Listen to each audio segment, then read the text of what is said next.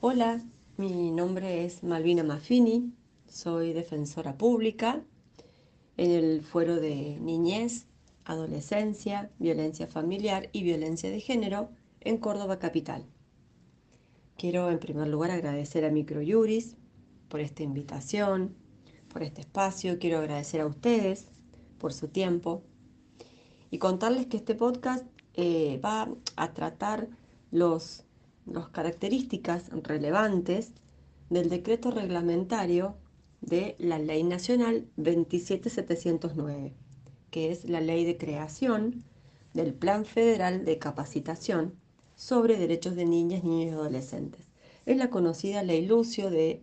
abril de este año. Una ley sancionada en un contexto de conmoción social producido por el fallecimiento de Lucio Dupuy en noviembre del 2021, un niño de 5 años fallecido en La Pampa como consecuencia de los malos tratos recibidos por su madre y su pareja. En este contexto que se planteó la necesidad de establecer pautas y de crear un sistema de capacitación obligatoria, permanente y continua a los agentes del Estado. Pero antes de hablar de esta ley, de su decreto reglamentario, es necesario detenerse unos minutos a hablar de otra ley nacional también, del año 2005, la ley 26061, una ley importante, un hito en la materia, una ley nodal en el corpus juris de la niñez, porque refleja los preceptos de la Convención Internacional sobre los Derechos del Niño, que goza de jerarquía constitucional en virtud de la reforma del 94. Una ley nacional que por supuesto luego fue replicada en las provincias y sus contenidos fueron replicados. Contenidos que, que tienden a, a crear un sistema de protección integral de todas las niñeces y adolescencias, de todas aquellas personas menores de 18 años que habiten el territorio nacional. A la cabeza y como autoridad de aplicación de este sistema de protección integral, se crea a través de la Ley 26061 la Secretaría Nacional de Niñez, Adolescencia y Familia, el Consejo Federal, del que forman parte integrantes de las provincias, se crea además la figura del defensor de los derechos del niño. Y es una ley que parte de la idea de una corresponsabilidad, de una responsabilidad compartida entre el Estado, la sociedad y la familia. Responsabilidad tenida en cuenta como compromiso para que cada efector del sistema, en el marco de su función, haga todos los esfuerzos posibles, despliegue todas las estrategias necesarias y aplique todas las políticas públicas pertinentes para garantizar el pleno ejercicio de todos los derechos esenciales de los que los niños, niñas y adolescentes son titulares. Es una ley que apunta a crear el ambiente que garantice el pleno derecho, el pleno desarrollo de las niñeces y adolescencias. Por supuesto, esta ley enuncia los derechos humanos esenciales como la vida, la dignidad, la libertad, em, el juego, el, el descanso, el trabajo, el derecho a la vida familiar, el derecho a la documentación y muchos derechos más que están en cabeza de los niños y adolescentes. Y, por supuesto, eh, el consiguiente compromiso del Estado de garantizar su efectiva operatividad. Entonces, esta ley enuncia los derechos, establece esta responsabilidad compartida, exige además que mm, el despliegue de estas Mm, políticas públicas, estas estrategias, lo sean respetando un principio de progresividad, de exigibilidad de derechos, teniendo siempre como norte el interés superior del niño. Norte eh, obligado en todas las intervenciones y las actuaciones, a cualquier nivel en el que se involucren derechos de personas menores de 18 años. Por lo tanto, este interés superior, que también es el norte obligado en la ley nacional, en la ley Lucio, también es el norte, por supuesto, en la Ley 2661 y en todas las legislaciones provinciales que regulen el sistema de promoción y protección de los derechos de los niños. Otro de los, de los elementos que tenemos que tener en cuenta para analizar estas dos leyes y el decreto reglamentario es la idea del niño y adolescente como ciudadano, como ciudadano que tiene todos los derechos de los que goza cualquier ciudadano adulto, más el plus de protección que merecen por el hecho de ser personas en desarrollo. Em, otro norte que también debe respetarse es el derecho del niño a ser oído, el derecho del joven a participar en el proceso que lo involucre, a que su opinión sea escuchada y sea tenida en cuenta al momento de tomar una decisión, a que participe en el proceso de acuerdo a su autonomía progresiva, o sea, de acuerdo a su edad, a su grado de madurez o a su grado de desarrollo, pueda tener una participación activa, decir aquello que quiere para él y ser el protagonista, corriéndonos de una mirada adultocéntrica en la que antes el adulto decidía lo que a él le parecía lo mejor para el niño y posicionándonos en, una, en un lugar en el que el centro de la escena es el niño o el adolescente. Y es el adulto el que, a través de lo que ese niño y adolescente le pide y lo que haga a su mejor interés, debe resolver. Con estos mismos criterios es que está diseñada la Ley Nacional Lucio,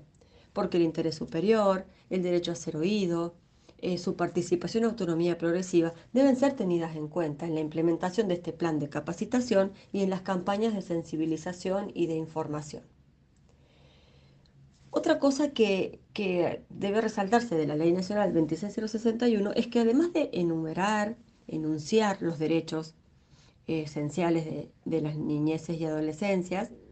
también establece los pasos a seguir, o sea, el proceso, el procedimiento a desplegarse cuando algunos de esos derechos son vulnerados, cercenados o restringidos.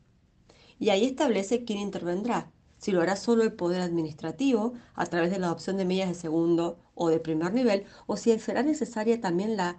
actuación del Poder Judicial cuando las medidas sean de tercer nivel y, e impliquen la separación del niño o del adolescente de su centro de vida. Entonces, una vez que tomamos conocimiento de cuáles son las pautas esenciales de la 26061, pasamos a la ley Lucio y vemos que este sistema, este, este plan de capacitación, también tiene como autoridad de aplicación la Secretaría Nacional de Niñez, Adolescencia y Familia, que juntamente con otras instituciones y con el Consejo tratarán de diseñar los criterios de intervención, las pautas de evaluación y los contenidos mínimos que no puede dejar de tener una capacitación en estos derechos. Pero ¿por qué es necesario capacitarse? Porque aquellos agentes, funcionarios o empleados del Estado que estén capacitados en los derechos de los que gozan los niños y adolescentes serán capaces de poder detectar, ver, analizar y darse cuenta cuando alguno de estos niños o adolescentes están siendo vulnerados en sus derechos. Y en ese caso, al tomar conocimiento de esa posible vulneración, se activa la consecuente obligación de denunciar a la autoridad judicial pertinente para que se activen los mecanismos que hagan que esta vulneración cese de inmediato y que se inicie un proceso de reparación o restitución de derechos. Eso es lo importante de la ley Lucio. Solo puede detectar que algo no funciona aquel que sabe cuál es el correcto funcionamiento. Entonces, si tenemos agentes y funcionarios capacitados con perspectiva de niñez, vamos a poder tener personal que a la vez esté capacitado para detectar indicadores de vulnerabilidad. Y así es que la ley Lucio plantea un, un sistema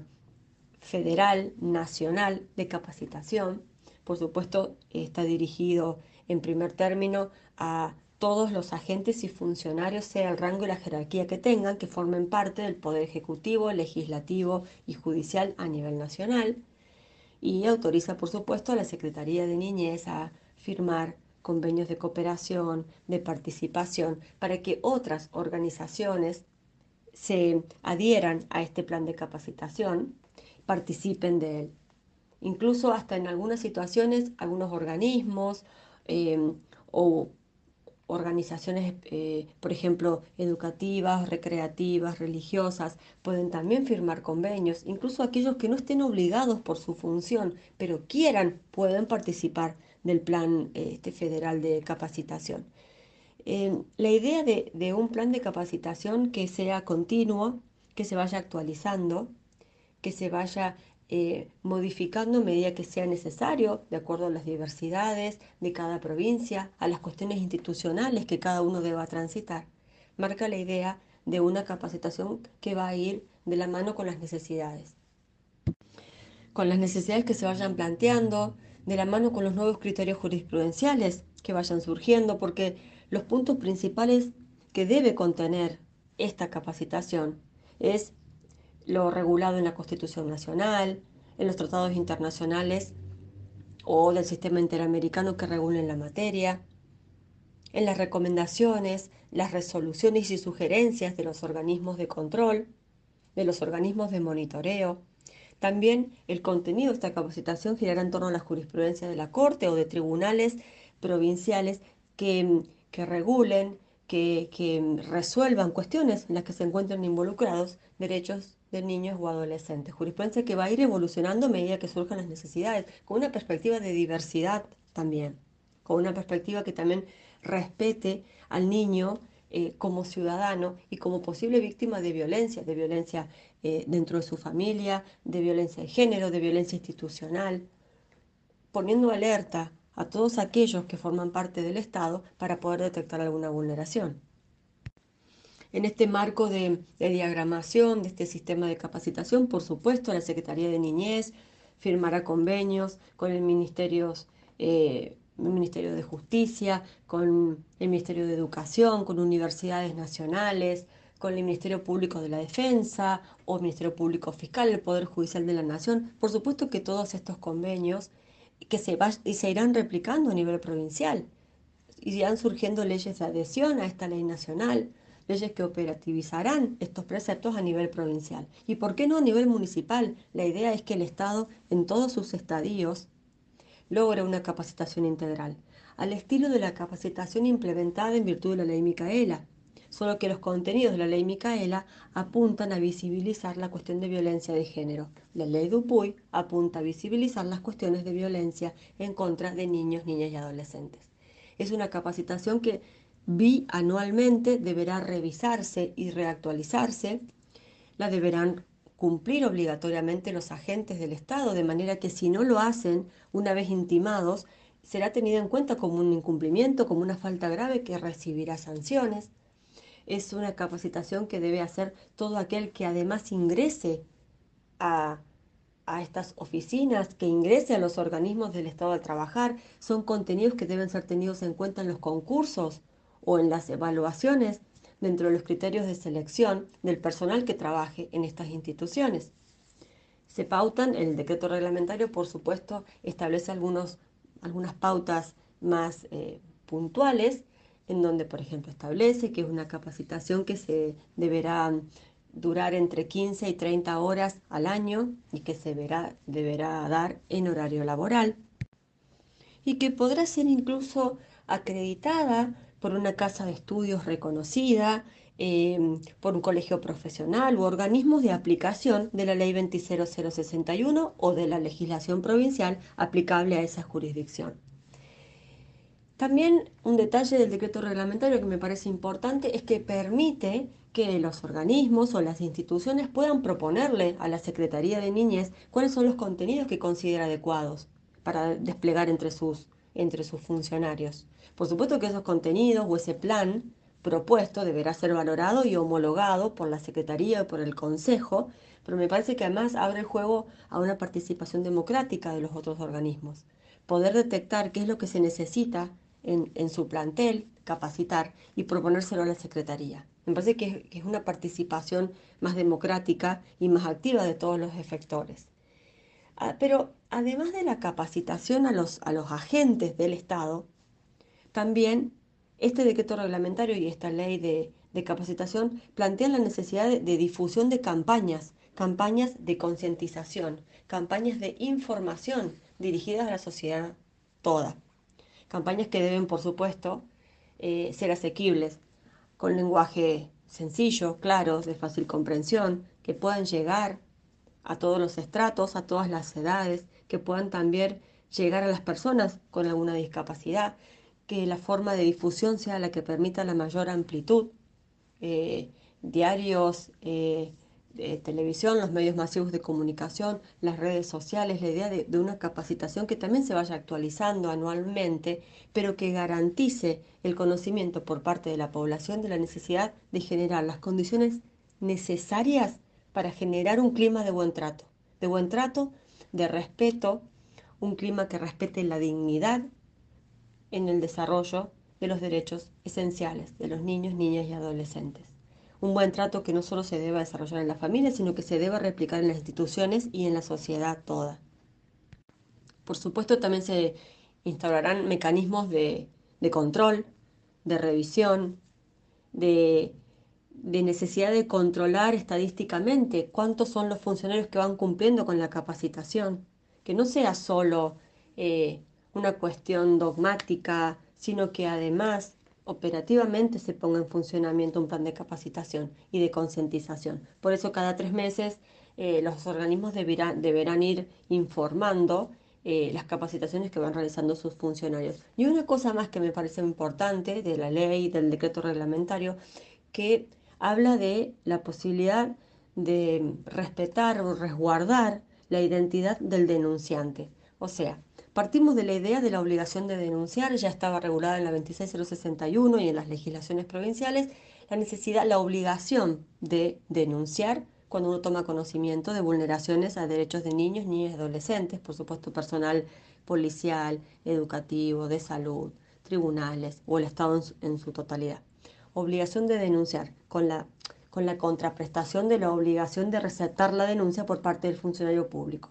Pero esta obligación de denunciar ahora se refuerza, se respalda con la posibilidad, siempre que haya una causa fundada, de que el denunciante pida se reserve su identidad por una cuestión de protección. Pensemos en personas que mantienen contacto a diario con estos niños, en la escuela, en el centro de salud, que puedan sentirse protegidas en su identidad una vez que hayan denunciado una situación de posible vulneración. Es una norma que exige de todos compromiso, de todos los efectores del sistema, ya sea que tengamos que cumplir con la capacitación por nuestro rol dentro de la sociedad o ya sea que seamos receptores de las campañas de difusión de información. Desde donde nos toque, nos obliga a actuar con responsabilidad y a hacer todo a nuestro alcance para garantizar que el crecimiento de cada niño y adolescente sea lo más pleno posible y que sus derechos esenciales y su interés superior logren la máxima satisfacción. Muchísimas gracias.